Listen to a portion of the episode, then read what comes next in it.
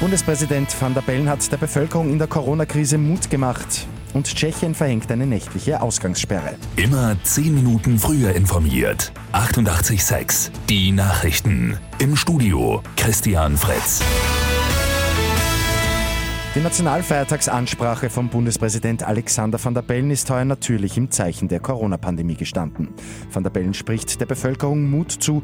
Die Pandemie geht allen auf die Nerven und ist eine Belastung. Aber werden wir uns davon unterkriegen lassen?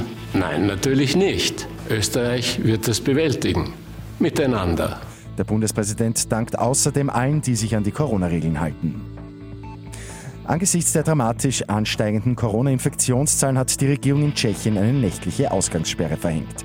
Von Mittwoch an dürfen die Menschen zwischen 21 Uhr und 4.59 Uhr die Häuser nicht mehr verlassen. Das hat der demnächst aus dem Amt scheidende Gesundheitsminister Primula am Abend bekannt gegeben.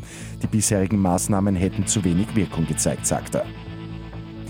Der US-Senat hat die von Präsident Donald Trump nominierte Kandidatin Amy Coney Barrett für den obersten Gerichtshof jetzt bestätigt. Die konservativen Richter haben mit Barrett im Höchstgericht künftig mit 6 zu 3 Sitzen die dominierende Mehrheit. Und Juri Rodionov sorgt bei den Tennis Erste Bank Open in der Wiener Stadthalle für eine Überraschung. Die gute Nachricht zum Schluss. Der 21-jährige Österreicher gewinnt gegen den als Nummer 8 gesetzten Kanadier Denis Shapovalov in zwei Sätzen. Für Dominik Thiem startet heute die Mission Titelverteidigung.